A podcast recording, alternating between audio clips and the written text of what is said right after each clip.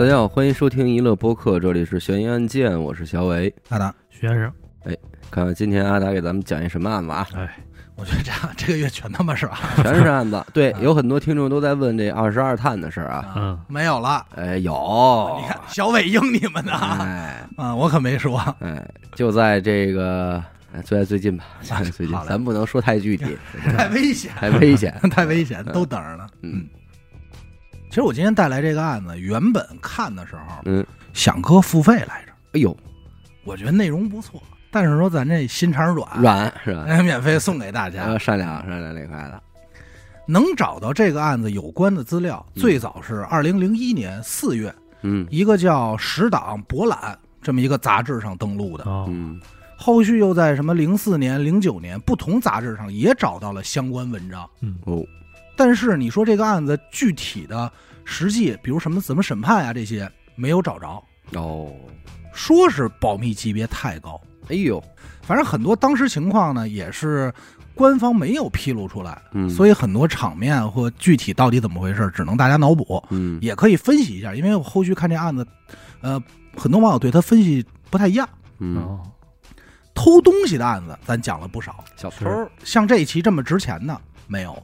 呃，这是一关于偷东西呃，偷盗就这么简单，还保密集结这么哎高了，这都，偷的东西都有点吓人。哟啊，这个核武器啊，我，操，咱们常说的核武器啊大致分为氢弹、原子弹、中子弹，嗯，这是三大块最熟悉的。三弹，哎，还有什么什么三相弹啊、冲击波弹等等等等。嗯，第一个被研发出来的就是刚才咱提到的这个原子弹，原子弹，它主要是用铀二三五和钚二三九这两个元素，撞，哎撞产生的核裂变反应。嗯，嗯，一个 POGO 的结果，哎，可以这么理解。嗯。大家可以理解什么一变二，二变四，四变十六啊，嗯，嗯，十六变生万物，哎，半变万象。哎嗯，在原子弹的基础上又研制了氢弹，嗯。它是利用这个核聚变反应。就比原子弹轻了。啊，不是不是啊，啊。用氢这个物质，啊，咱可以理解成这个，先是利用核裂变反应产生的能量，让里头这个氢的撇刀川，咱嗯，们说这个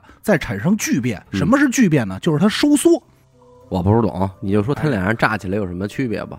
氢弹劲儿大，哦，它比方收缩到极比方说原子致瞬间爆炸。原子弹呀，如果它炸一公里的话，氢弹能这好好这不好估量了。哦，就是同样都炸一公里，可能它小拇哥哎呦，嘿，那边可能是一大脑袋，明白了，这么一个级别。嗯，浓缩的都是精华呀，还有一个就是咱刚才提到的中子弹，嗯，它是在氢弹的基础上加入了很多的放射性元素，哦。它的破坏力不强，但是污染性极大，哦，主要是对人员杀伤比较强。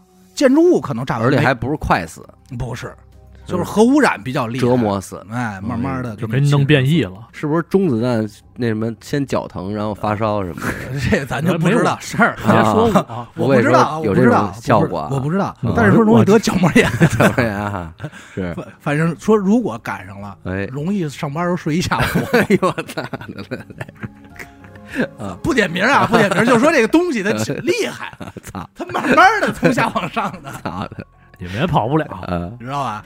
人 他妈发烧了啊！哎，嗯，刚才说哪儿了啊？说这国家有没有核武器，哎，哎，决定你地位。嗯，你有了，人家不不敢欺负你。是一九五零年，中苏签订了中苏友好共盟互助一。九五零年，哦那，不是五三，哎，五三年是美帝的阴谋核弹被揭穿，那是疯狂霸占全朝是鲜。是是是，哎，嗯签订了这个互相帮助条约，嗯，一签签了三十年，嘿。说这三十年帮助咱们国家发展。嗯。苏联方面也派了大量的专家教授，帮咱们这边发展工业、哎。军事武器，其中就包括这原子弹。讲课，哎，过来说说怎么造啊，嗯。怎么弄。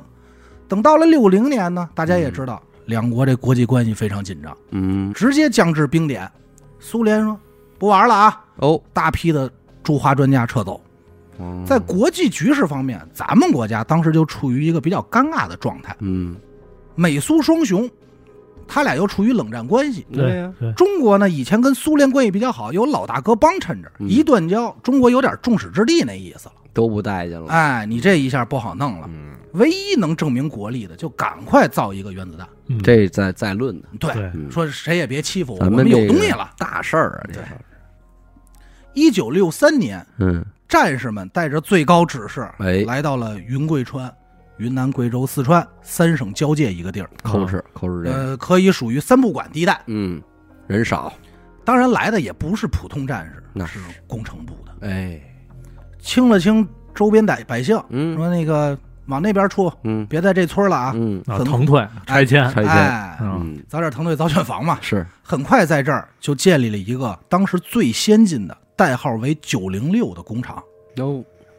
有着最高的保密级别。嗯，哎，这保密到什么程度呢？可以说是除了厂长和几个个别高层以外，在这儿上班的所有员工不知道干嘛，，哎，嘿，真是说每天都在这上班呢。哎，把这材料放这儿，然后这儿调多少度，这一开开关，但不知道自己造的是原子弹的部件，嗯，完全不清楚。高度机密，整个九零六厂就生产一个部件，嗯，这部件的名字叫 G 杠幺幺零七。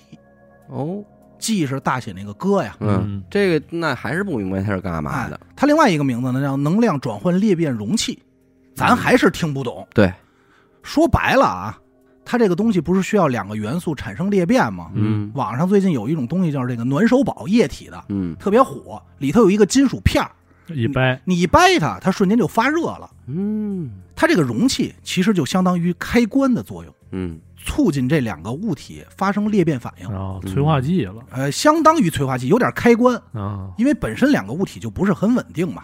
嗯，多大呢？并不大，人头大小，哦，形状我给大家形容一下啊。煮熟一鸡蛋，咱把皮儿剥了，嗯，把这蛋清儿啊给它取一半，蛋黄留着，哦，就这么一个形状，嗯一个半圆里头包着一实心儿的圆，嗯，哦，整个外壳是用铂金制造的，哦，就是传说中的白金啊，嗯嗯，价格很昂贵，光外壳的材料估价在当年就已经超过了十二万元人民币，嚯，嘿高科技。那会儿一个月工资恨不得十几二十块钱，那块八毛的，这东西差不多老百姓干个二百多年，哎，能买一个能买一个，买一回家摆着。没地儿卖呀，嗯那个年代，中国这样的工厂其实很多，嗯。因为防止走漏消息或者被袭击呀、各种原因，这个保密单位工厂一般都散布在很远的地方，而且一个个的都不挨着。每个工厂只负责生产一个部件，最后拿过来一块儿组装。现在好多高新技术公司也这么啊。干，啊，对其实今天也是，包括好多枪，你设计扳机，你设计撞针，然后最后咱这装。一九六四年十月十六日，我国第一颗原子弹忒儿踏哎踏成功了。哎，也是继什么英松原发嗯哎，第五个有核武器的国家。嗯，好事儿啊！咱再说回这九零六，保密级别这么高的单位，它又是上千人的工厂，那对这个上班人员的审查制度那相当严，那政审厉害，嗯。可以说是祖孙三代都给你刨净了，没有刨根问底儿。都得是三好学生，那必须。嗯。严格到什么程度？据说你来这儿上班，问你就是从你记事儿那年起，嗯你都干过什么？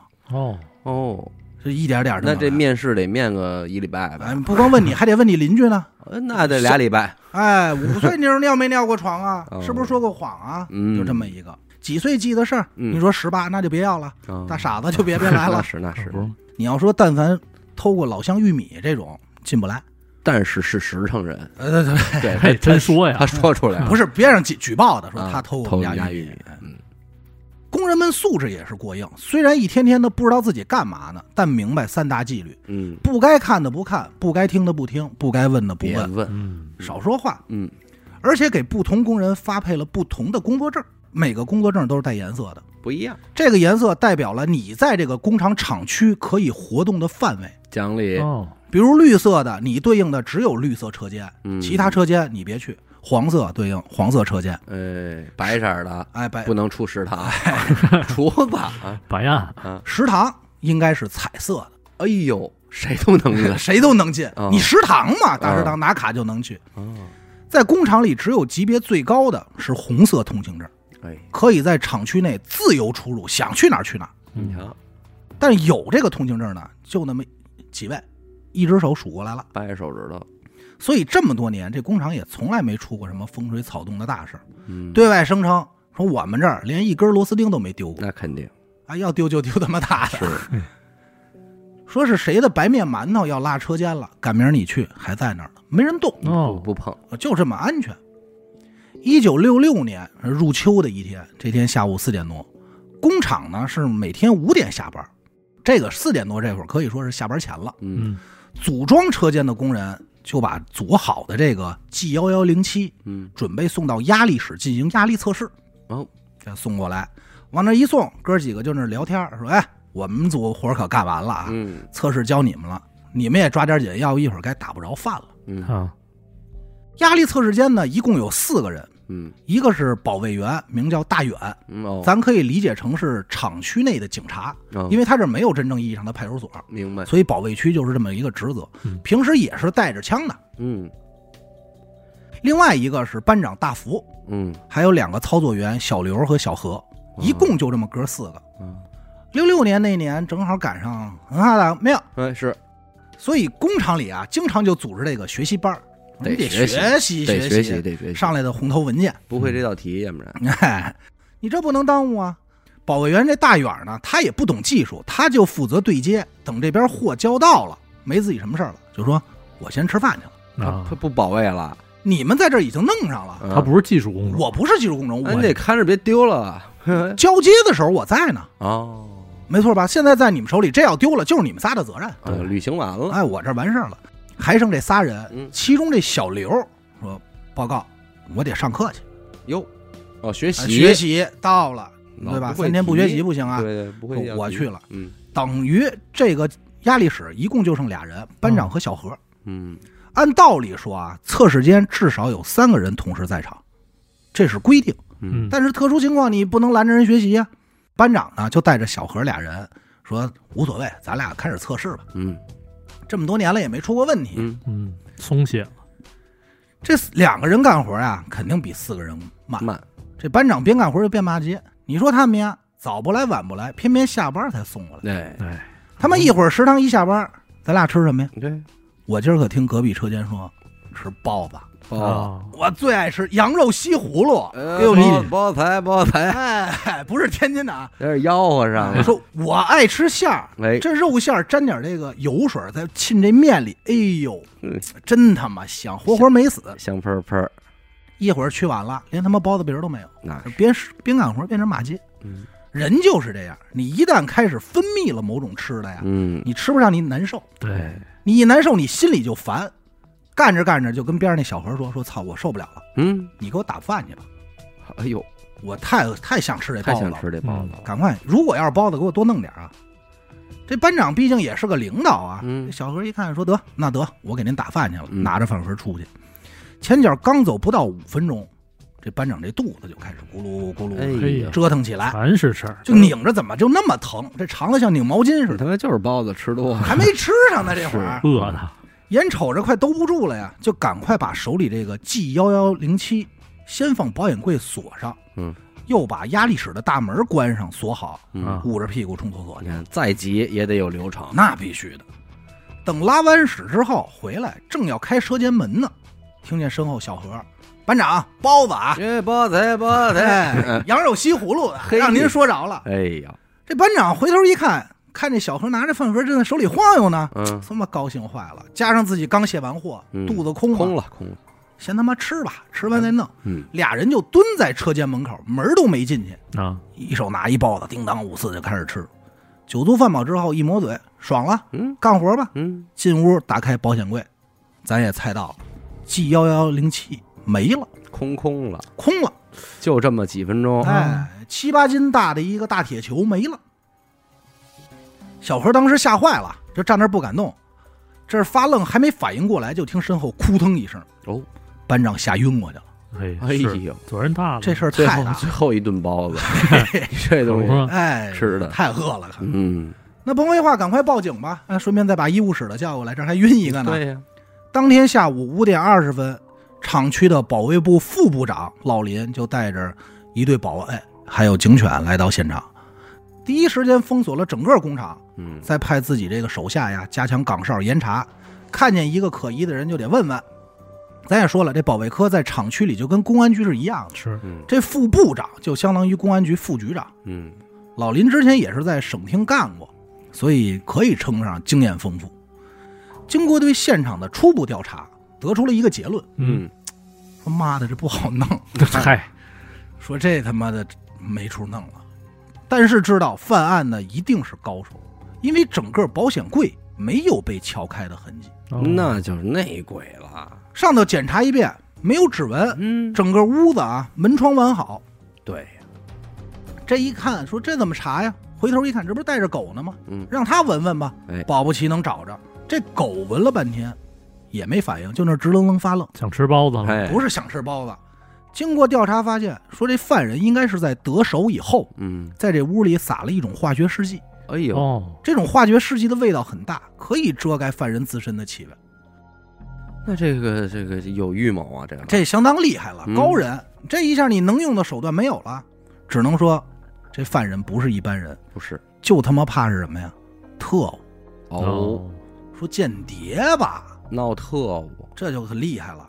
你要往这方面琢磨，这事儿就太大了。对对，赶快联系厂长，厂长就向北京方面打电话，嗯，说我们丢东西了，丢了大人了，嗯，同时压力也是给到了咱们保卫部副部长嗯老林这边，期限十天内必须侦破。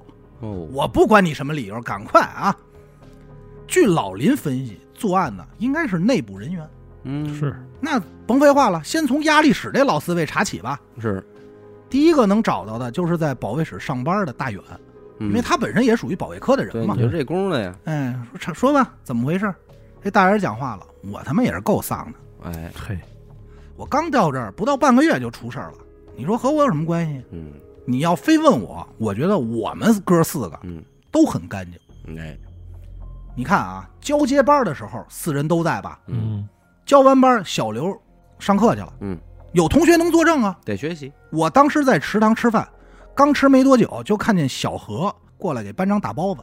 嗯，这就互相认证了，哎呦，食堂这么多人也都看见了。嗯，食堂离车间不近吧？往返二十分钟，东西按你们说应该是五点十分左右丢的。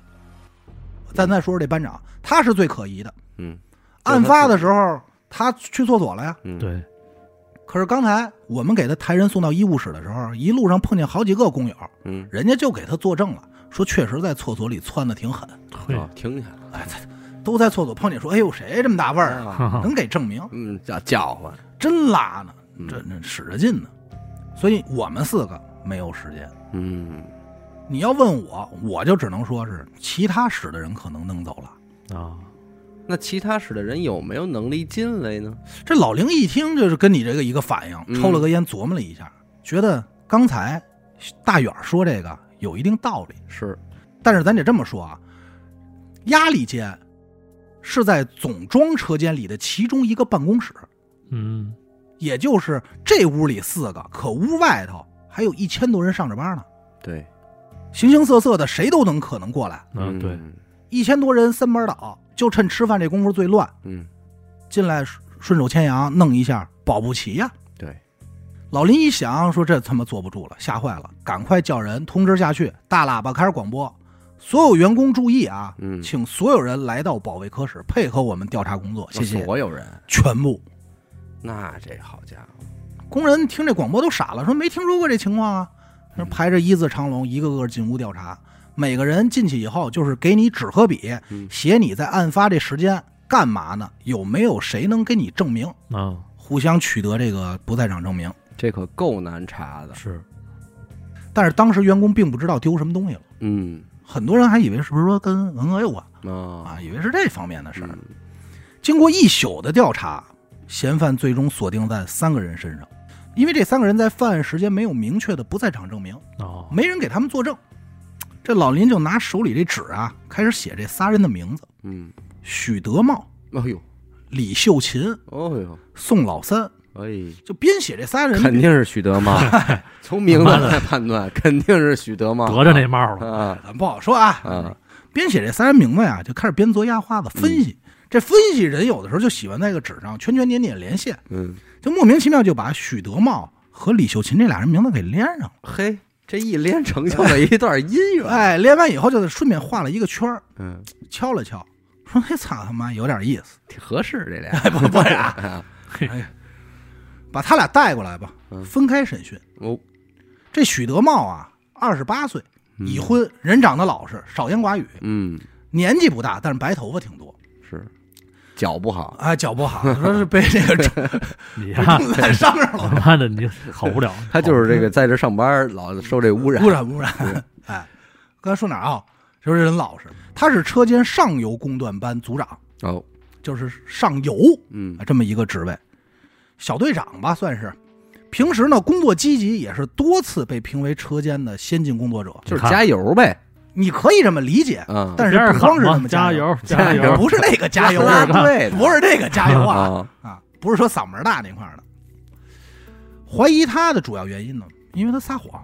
哦，案发的时间非说自己在食堂吃饭呢，可是周边的四十四个工友说没瞅着，你看你这胡说八道。证据确凿，而李秀琴呢，二十一岁，是一姑娘，你听名也能听出来，是是一老头儿，一听这名儿就是一老头儿 她是许德茂的学徒，啊，单身女性，嗯工作态度一般，但是比较喜欢捯饬自己。哦，之所以怀疑他，是调查他的时候紧张都不行了，一问这时间干嘛，他就语无伦次，我这不不不不知道，哦，我没有。哦，又找了其他工友核实，说确实没看见。没看见，嗯那来吧，俩人哪见过这阵仗啊？嗯很快就秃噜。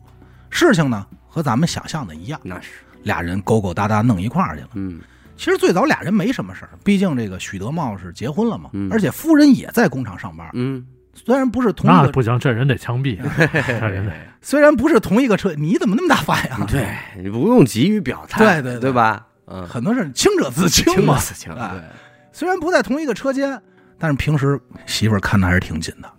而且边上那么多工友呢，也知道你有媳妇儿，怕说闲话。关。键俩工位离得也不远，哎，你天天看着 对呀。不，方不方便。对，可是架不住这秀琴长得太妈漂亮，你瞧瞧，而且天天老给自己捯饬的喷啪的，哦动不动还老问这个德茂问题，哦，说：“哎，咱们这个机器是不是插上电源它就能走啊废话，哎哦，？”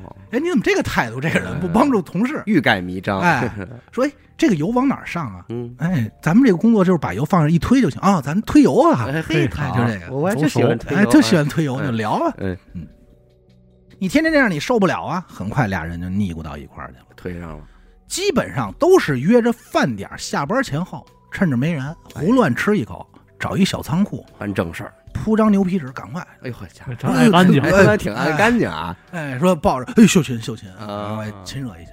今天也是一样，因为这俩人办事儿去了，所以没人看见。很快，保卫部这边也是在小仓库找着那牛皮纸，嗯说，哎，你看，哎，有点儿，有点儿，哎，这挺脏，歪打正着，全是油，这纸上全是油啊，推油嘛，啊牛皮纸，哎推的，啊，歪打正着，逮着一偷情的，嗯，俩人记过处分，警告了一下。哦，剩下就是这个宋老三。这老林啊，看见这名儿脑袋就疼，两口子卖大烟吧，不是那个啊，说这他妈宋老三不好弄，嗯，这是一刺儿头啊。哦，老三呢，今年五十七岁，江西人，嗯，在这厂子属于膳食科科长。那就是彩色工牌吧？啊，，对，彩色工牌一。听这应该是你彩色，这你看你懂了，瞬间就一下我就明白了，这个头衔听上去不大，但实际这个人不好惹。整个工厂要论参加革命的时间，他头钩的。老资历，厂里有名的老红军，哦，参加过长征的人，哎，嗯，不软，担任过周总理的警卫，嗯，张国焘的伙夫，彭德怀的守卫员，哎呦，啊，那伙夫是什么情况呢？就做饭呀，会做饭。啊，在抗日战争的时候，这左臂被日本鬼子击中截肢了，嗯，成为这独臂侠。后来被调到后勤工作，也因为这样养成了天天酗酒的毛病。哎，他心里不痛快，嗯，他老想着冲前头打仗，现在不行啊，嗯，一直胳膊，每天就喝酒骂街，嗯。喝多了以后脾气也大。据说啊，有一回喝多了，是一大个儿的嗯，过去，他指着鼻子说点脏话。好，给人骂啊，给人骂，给人卷走了 我。操，说你嘛来了？嗯，哎，说是反正脾气挺大，具体是哪个大个儿的咱不知道啊。啊反正有有什么知道也。别说，四九年建国以后，他一直在华北的一所军校给人当马夫，嗯，也是首长的马夫啊。啊，干了一年多，队伍这个部队就说：“您退伍吧。”嗯，岁数到了，他就急了，说：“谁他妈让我退伍？有嗯，谁让我退伍给家加点了？哦，要是领导让我走，明儿我海里见。哎呦，我拎着我这葫芦酒，我他妈海里见。我下海，闹，嗯，我跟你丫闹海。闹哪吒闹海，啊，说我哎，我就是要报效祖国，我要当兵。嗯。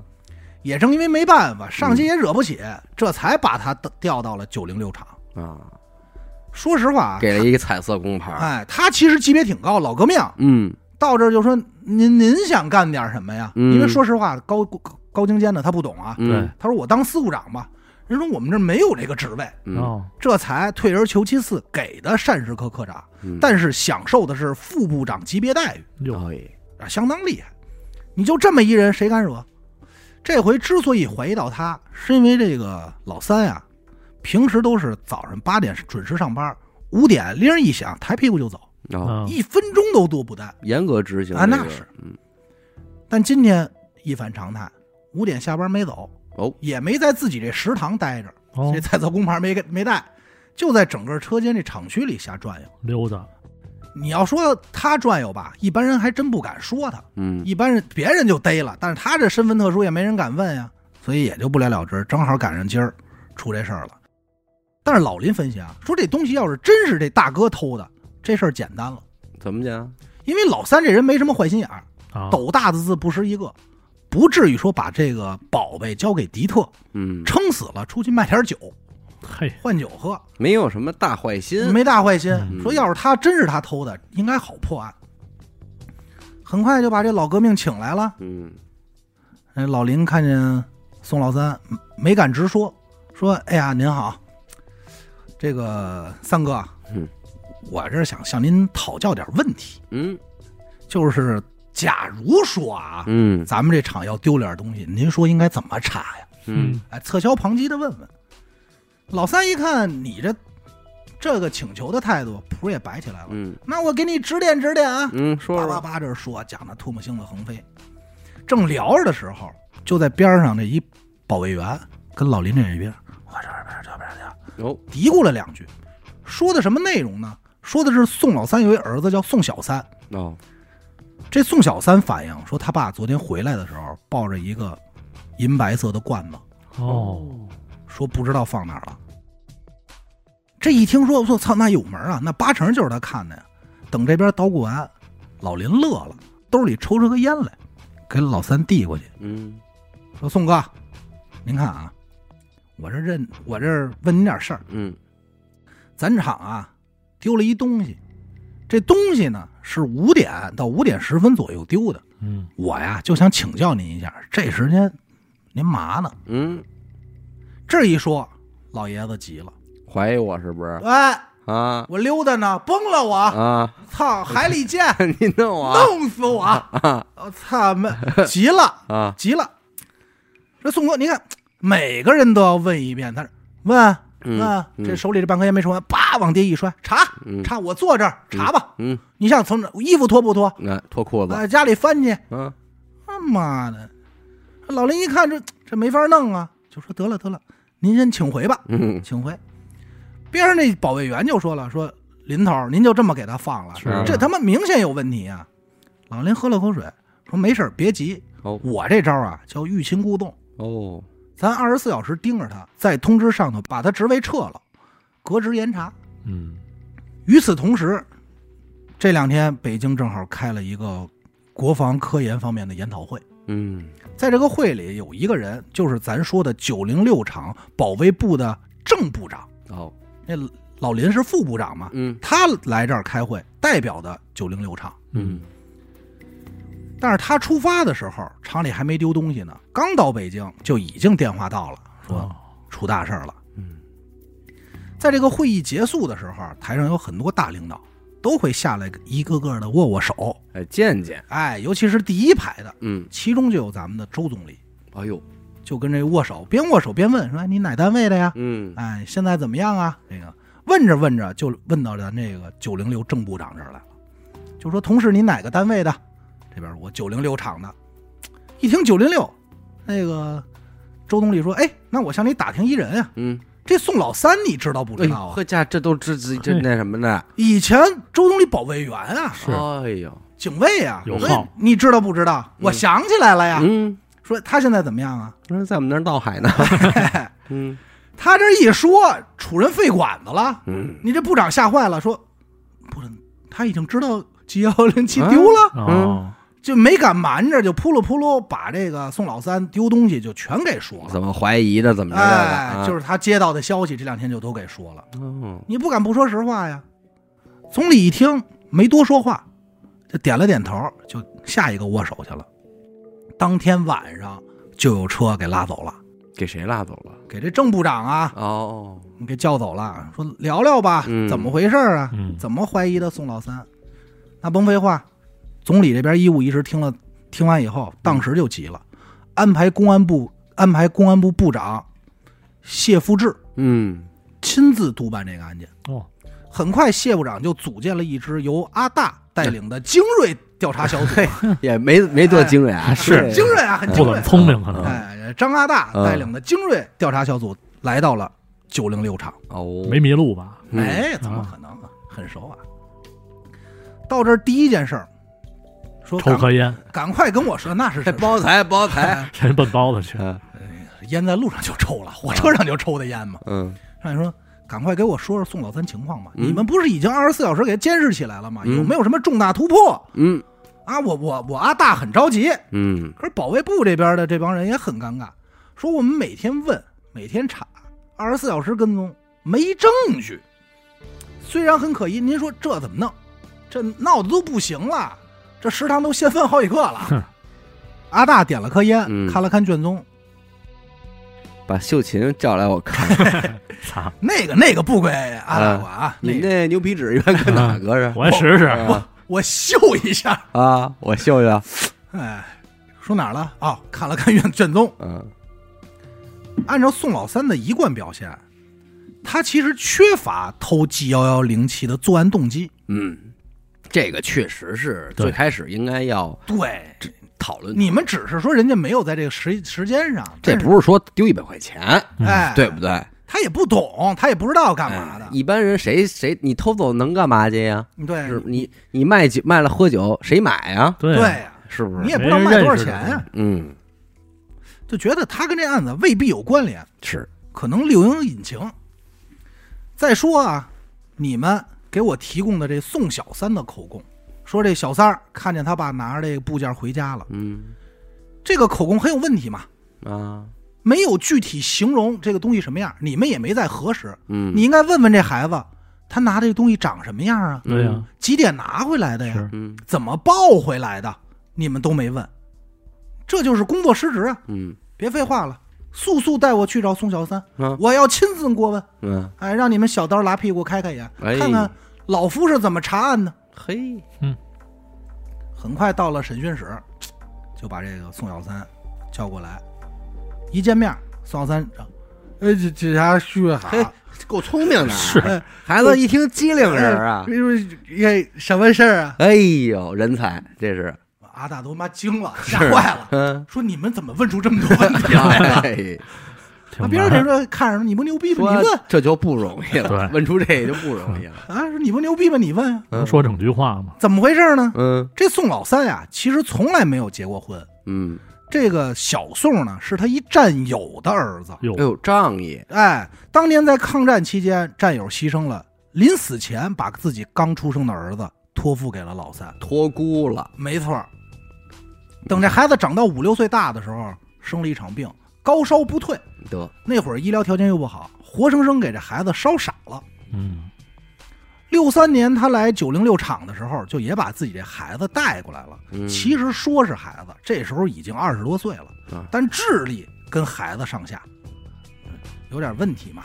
这你看人老三也有仁义的一面，哎对，你说这孩子工作肯定安排不上，但是嗯厂长也是看在老三的面子上，嗯，就答应啊，说让这孩子去后勤帮着养养猪什么的，哎，就是能干什么干点儿哎，玩儿就就当玩儿一样。嗯等这阿大见着这小宋以后，说送回去吧，啊，说我也不问了。嗯你问他具体，你你说不出来啊。嗯你再问他就说，呃，圆的，哇哈呃，哈，哈哎，就这么始终就这两句，无奈了，就赶快把孩子请回去了。这晚上躺床上，阿大就愁，嗯，说一头摸着，说我怎么交差，一点侦查方向没有啊，确实是，睡不着，就拿着这笔录看，看着看着乐了。秀琴该来，哎呦，啊怎么老有秀琴？乐了，那是许德茂的。啊啊啊，一拍脑门说：“对呀、这宋小三一句整话都费劲，嗯，他怎么能说出揭发这事儿呢？嗯他脑子够吗？他知道什么是揭发，他爸为什么要偷东，他不懂啊。哎，而且说他爸是抱着部件回家的，对，这么大一东西，银白色，一路上抱着回家，没人看见，是啊，都住厂区里。这段话必定是有人教他说的，嗯，谁教的他说，谁就是犯人，没错，至少是参与者，没毛病吧？没毛病，要不说这阿大这个智商啊，确实是厉害，高人一等。这。包子包子不爱吃啊，想到这儿，茅塞顿开，一高兴睡着了。那第二天呢，赶快找呗，嗯，只要你找到宋小三，这案子就算破了。对，召集人马一找，但这个时候，宋小三已经失踪了。哟哦，咱刚才说他不是负责养猪吗？嗯，所以他上班这个地儿就是工厂的后山，可以说是整个工厂最自由的地儿，想他妈哦往哪儿跑往哪儿跑。嗨，等到了猪圈这块儿，所有人都说其实没来，不过这也实属正常，他嗯本身脑子就有点问题。三天大约两天哎，干着干着活，这人就跑了，所以大家也没当回事儿。但是阿大这边吓坏了，嗯，第一直觉就是妈的出事儿了，赶快安排了三百多人，漫山遍野，整个工厂翻了个底儿掉，嗯说，想找找。最终是在中午的时候，嗯，一个树林里发现了小三，没了吧？死了。哎嘿呦，找的时候人已经死了。经过法医的调查，说这个死因应该是窒息死的，但头部有明显被敲击过的痕迹。哦，不出意外，应该是先是钝器敲晕，再用毛巾捂死的。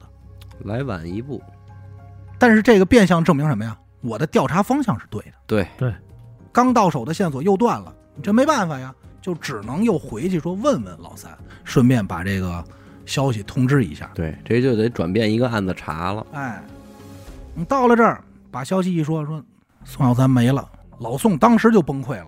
啊虽说不是新生的，但是也是自己拉扯大的呀。是是，而且这是战友托孤过来的孩子呀，他不一样。就这时候了，就跟调查组的阿大说：“得了，我什么也不说了，嗯我告诉你们那天到底怎么回事吧。啊，这哦知道点事儿，他才说，因为他只知道他的视角，嗯，因为调查组不一直问他你干嘛去了吗？对啊。嗯这老宋才开口，怎么回事呢？小宋这几年呀，随着岁数越来越大，经常有的时候看这工厂的女工、小媳妇儿，老动手动脚，哦，但是他不懂，他就是本能反应，本能反应，哎。就想腻一下，嗯。你就过去，哎，你真好，漂亮，他 就过去摸一下，学真像，嘿就说这意思啊，啊，老往人腻。他因为这没少挨揍，耍老三流氓啊。哎，老三一琢磨说这不行啊，现在我还能保他，万一哪天我死了，这孩子被当成流氓，这不早晚给逮进去再判喽。嗯，我这儿子吧，虽然智力有点缺陷，但是我不能委屈了他，对，我得给他找个媳妇儿。完整的家，哎，没事儿就老在车间里寻嘛，看说谁是好心人。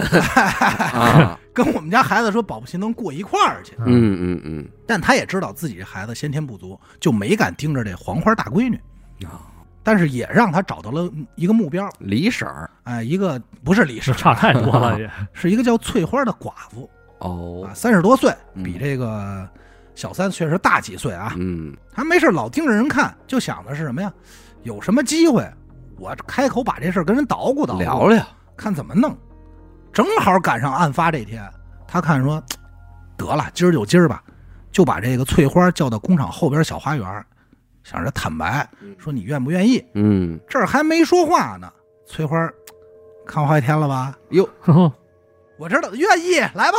这上手就开始解扣，哦，这老老三一下一把就给薅住了，说：“等等等会儿啊，等会儿嗯不是我会错意了，哎，哦，我儿子。”嗯人家翠花一下不高兴了，哎，你我还是蛮中意的，哎呦，你儿子，差点差点意思，但是老三说了，只要你跟我儿子好，我这几万块钱存款、嗯，退休金，还有我这伤残补助，以后都是你们俩的，够仗义的，是啊，我一分不要，嗯就是你们小两口过日子，也都不用给我养老。哎呦，我就 我就这这这喝二两酒就得了，哎，有酒就行，这翠花一琢磨说，行吧，哟，忍了，忍了，就同意了。但是毕竟这是嫁人的事儿，说我给老家写封信，我问问嗯，老老两口意见，因为也是寡妇，还有婆婆这边呢，讲理讲理，对吧？人家很规矩。老三一直没敢说这事儿的原因啊，他脸上也挂不住。对，而且怕别人误会说是偷情，对啊所以始终就没有开口。你调查组问也就没说。这时候儿子已经没了，嗯，也就说了。阿大一听这个状态，就觉得是这么回事。不像是说谎，对，是这么。就顺手拍了拍老三肩膀，说：“三哥节哀啊。嗯，姐，这一拍，这老三叭就把这阿大这手腕子给叼住了，哟哦两眼通红，就是说：“你告诉我，小三死哪儿了？哦，哪儿死的？”嗯这一下给这阿大弄一措手不及啊！就说就就后后后山土土坡，哦，搁这灌木丛里，怎么了？怎么了？嗯，肯定是他们那猴子叫小三过去的。哟哟还有动物的事儿。哎，它不是动物啊啊，这猴子是一外号，也也是后勤部的一个工人。整个九零六厂只有这猴子跟小三儿算是玩的不错，啊哦啊，这俩人关系挺好。他呢，经常以照顾着小三这名义，嗯说我带带他去，别让他乱跑，一块儿就翘班儿嗯，过去什么 偷回懒儿啊，啊自自己也拿他当幌子。哎，但是嘴上说呢，我照顾他。嗯这猴子也不是一般人，当然咱这儿多说一嘴啊，能到这厂上班的没有一般人。是是，之前也是当过侦察兵，枪法不错，而且很擅长格斗术。论关系呢，俩人算是不错，但是为什么宋老三非说是他呢？嗯因为这段时间啊，这俩孩子老吵架。哦，不愉快。老宋家里啊有一把当年他缴获过来的苏联制短猎枪，长得有点像手枪似的，嗯短把猎枪，挺好看的，就在家里搁着。这小宋呢挺喜欢，每天就老别在腰里，嗯，出去装。显摆，装样。他本身就脑子有点问题嘛，说哎看有有枪，嗯你崩你，嗯哎耍帅。这枪被猴子给看上了，他射击准，他就爱枪，哎，就以借的名义给切了。嘿拿回家了。那小宋前两天没反应过来，事后肯定不干呀，嗯管管我枪都嗯弄走了。结果上门几次上门讨要，还挨了顿揍。哦，也就因为这事儿，这俩人就有梁子。见面就老骂街。嗯那虽然老宋是这么说，但是阿大认为这点事儿应该不至于说杀人吧？对一把枪干嘛呀？但反正也没别的线索，就先把这个猴子叫过来聊聊吧。嗯这审讯过程中，猴子表现非常镇定。那天嘛去了？我跟小宋小宋出去玩去了。嗯，去哪儿了？后边野山。哎呦，啊，你看见谁杀的？没看见。我们俩约着打兔子。哦哎，就是对答如流，而且语速非常快。七十三加八十，哎，八 你看这这脑多快，嗯哎，要不叫猴子呢？猴子真是灵啊！哎，说那那天你你跟他一块去后山，你不知道怎么回事吗？说我不知道啊。嗯我去山上的时候，发现逮兔子的家伙没带，我就回去了。等我回来找的时候，人没了。哦，就这么简单。哎，就这么简单。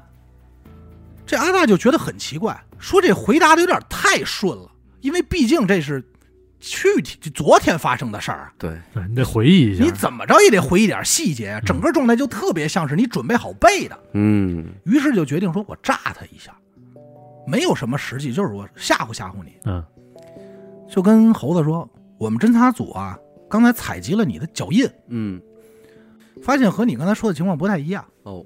你不是没上山，你跟小宋一块儿上的山，啊，因为山上有你这鞋的鞋印儿啊。嗯。要是根据这线索推断，我们有理由怀疑你就是凶手。你说瞎话呀？对，这一下给猴子说懵了，嗯。不会了，赶紧就说说这不是，这人真不是我杀的。嗯。这阿达就问那谁杀的呀？嗯。就顺着这个语气就问了，嗯。他就猴子就说就，马上就给收住了。嗯哦，但是你收住这阿达哎恨敏啊，一下就逮着了，嗯。甭废话了，坦白从宽，抗拒从严，很快也就交代了。猴子说：“我只负责把宋小山叫上山，然后后头的事儿我就不知道了，哦。我就走了。而且我也不知道他会死在那儿。我要知道，我肯定不会管呀。嗯那谁叫的他呀？”阿大就问：“谁呢？嗯，压力室保卫员大远儿。哦，这下真相大白了，整个案子从偷东西到杀人都是这个保卫员大远精心策划的。哦，他先是借着自己在食堂的这个事儿，说我去食堂吃饭了嘛，嗯。伪造了一个不在场证明，再加上他本身就是保卫科的，所以在整个调查过程中没有特别注意他。嗯。他又以这个同事小何当时在食堂打饭，他说的是我可看见小何了，他可没说小何看见我，嗯，这么一个措辞，给自己做了一个假的伪证，嗯。同时还制造了一个假象。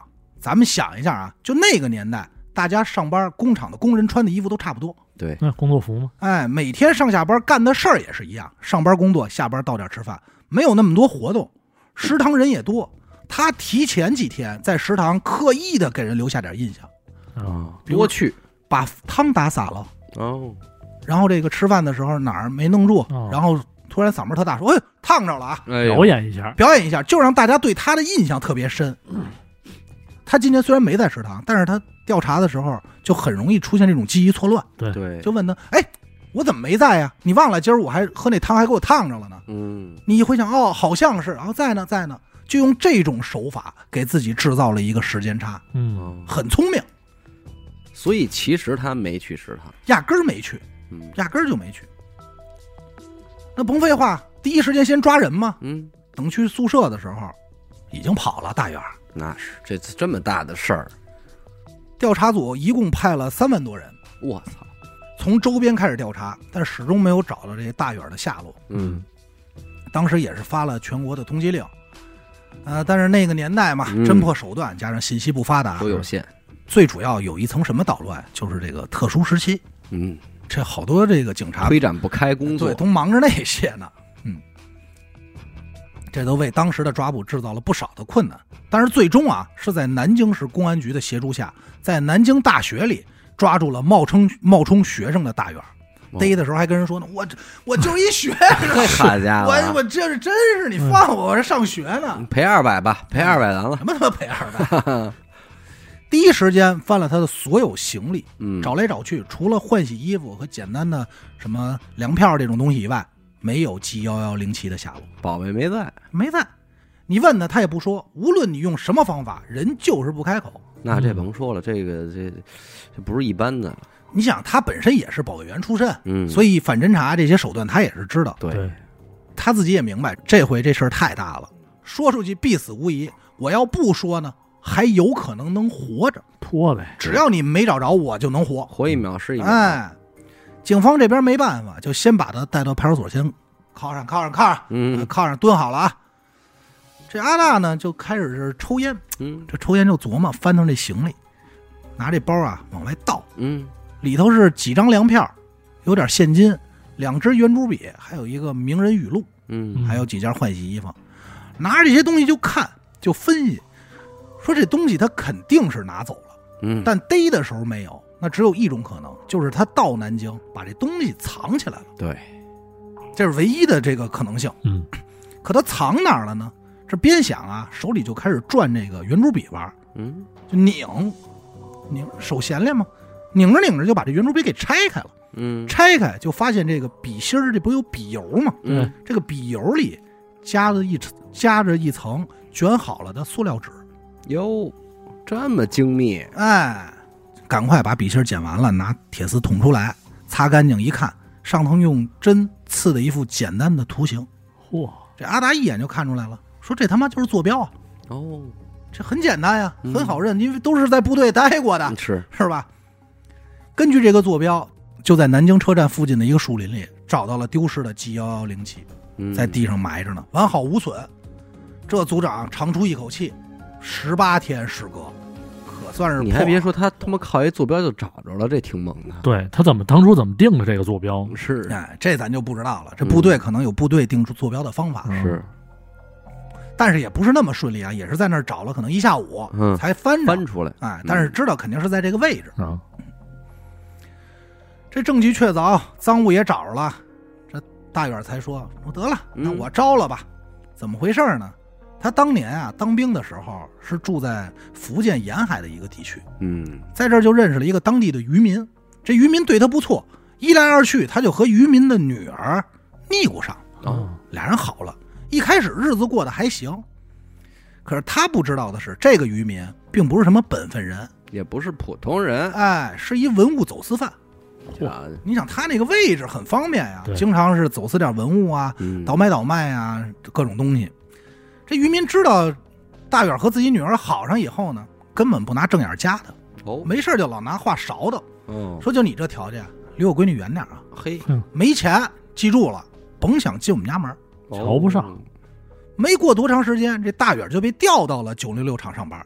但对于他来说，这算是场翻身仗。嗯，我以前在部队当兵才多少钱呀、嗯。现在工资稳定，而且高级工种是。不少挣，嗯。单位也硬气，就写信跟这个渔民那女儿，嗯。包括这渔夫说说，我回去等着我娶你，嗯。硬气了。一年以后，哎，假期回福建休假，想的是我舔一下，我嗯现在混整了。嗯，结果这一舔，这老丈人不加他，哦，说你在一工厂有什么牛逼的呀？嘿，你工厂有什么值钱的？这一鸡喝点酒，就说我工我他妈是保密单位，哎呦，这就给说秃噜了。我们工厂制造那东西，嗯你都不知道干嘛的，当然嗯我也不知道 但是那东西多少多少钱，嗯上头都是他其实不知道钱，但是他知道这里头有铂金，好东西，啊，他说知道这，想的这金属这材料的，哎，他就知道有铂金，说这个铂金挺贵，嗯，就这么一说，他这一说，老丈人动心了，说你们单位要有这么牛逼的部件，咱给它倒腾出来卖了吧？你看这走私这就脑子里想的哎就，这想的不一样。做生意说我干走私生意这么多年，你放心，只要货到我这儿，马上出，没，卖给老外，查不着你。嗯，咱们这儿踏踏实实，钱一分，你跟我女儿一结婚，我一分不要，嗯好不好？啊棒不棒？也就因为这样，这大远才起了邪心。啊，整个偷这个 G 幺幺零七这个事儿，他其实策划时间很长。他最早不是这个科室的，他就经过表现自己想办法给我调到压力科，啊，所以他很早的就配好了保险柜的钥匙和密码，这早早的就弄布局已久了，哎，案发当天，他先是办完这个交接手续，看着七幺幺零七进了压力室，然后又等着小刘学习。这屋里可就剩仨人了。嗯他原本计划是给这个班长这个水里下点泻药，等他走了再找个机会把小盒支开。啊，他就说：“那我先出屋，嗯在外头等着。正等着，还没想好怎么弄的时候，就听见班长说：“嗯小何给我打饭去，哎，我要吃包子。”哦，天赐良机，哎，太妙了！班长再一喝他这泻药水，这屋里没人了。起火，所以他没出现在食堂，但是知道小何去打包子，对他压根就没离开那屋太远，啊，就在边上偷听，所以一举一动他全知道。嘿，挺他妈贼，啊，进去以后一弄，给自己制造了一个不在场证明。哦，据他分析说，这事儿啊，如果查不出来，应该是一没完没了的事儿，嗯，因为这东西太要命了。对对，所以必须找一背锅的。谁呢？就想起这宋老三这傻儿子来了。那，一傻子，你多好弄啊！嗯，就找小宋出来说：“哎，你想不想谈个女朋友还知道弱？”点，哎，这小宋，哎，呃哪儿呢？嗯，说我教你一句话，你要背会了，女朋友明天就到家。你看哎，什么话呢？就是我爸爸拿一银色的东西回家了，啊，就是这么一句话。这么教的他，哎，所以你多问他一句，他也说不出来。说这东西什么样啊？哎，我爸拿一银色回家了。没了，哎，对，说这个几点就拿一银色，就这一句，你瞧，这才说是想栽赃给这老宋。事后呢，又找了一个机会，让猴子把小宋约上去，再把他一灭口，觉得自己做的天衣无缝。嗯，这猴子为什么听他的呢？咱也得说，这工厂里其实破事儿不少，哦，哎你知道吧？有一天，这猴子跟一女工那儿，哎，这这厂女工是得整理整理了吧？是太乱了厂女工怎么都这样往啊？哪儿招的？不是他有证审吗？不是，好家伙，咱不知道啊，可能这方面这男女工这块没没审这一块儿，憋坏了都。哎，反正这就撞见了，事情败露，这猴子害怕呀，说你嗯别给我处分呀，相当于被迫是听的他。啊，最终结果呢，大远崩了。那那是得崩，肯定是得崩了。我就说呢，因为你说在那个时期，你偷这么关键的东西，你卖给谁呀？对谁敢收啊？对，怎么交易呀？拿什么交易啊？拿粮票交易？嘿，那不疯了吗？这这这都不对呀？嗯是不是？但是这个案子是咱们能找着的资料，但网上就有人说不对，哦，这个事儿不是这么简单。偷东西和大致方法没变，但有一节嗯，就是他根本不是为了钱。哎，这有可能哎，人分析说这就是迪特，嗯，给对岸的，哎，打入内部了。嗯。可是你咱这么说啊，说你组的不是这原子弹，你组这手机，嗯，这个核心，它这丢的核心部件，相当于咱说是摄像头吧，嗯。嗯。假如你要偷一个工厂的手机摄像头，嗯，意味着什么呢？你有能力造出来这手机的其他东西，对，屏幕啊、主板啊，这个什么的，对。那你倒是有能力造出这些来，你为什么没有能力造一摄像头呢？因为价格。那你也不能只需要一个摄像头啊，它可能还是要拆解研究技术，或者是怎么样？有可能。或者说还有其他人帮忙，嗯嗯嗯对吧？嗯，他可能研制不出来，但是那边请一别的，嗯，说你只要把那东西搞定了，我这儿就教你。会不会还有一种可能，就是真正干活这帮人都认为这东西应该值钱，可能就有他就请行了。哎就行了，嗯，就别的不知道，反正这你这这保密级级别这么高，对肯定有可能，有可能。所以这帮渔民啊，包括渔民的上家一听，我不太懂，但是应该挺值钱，嗯先先弄过来吧。但可能你真抱着这东西去卖的时候，你会发现这这他妈不煮鸡蛋那份儿汤，这不是一锅吗？煮蛋器 对煮蛋器，拿拿去拿去。哎，也有可能是这么回事儿。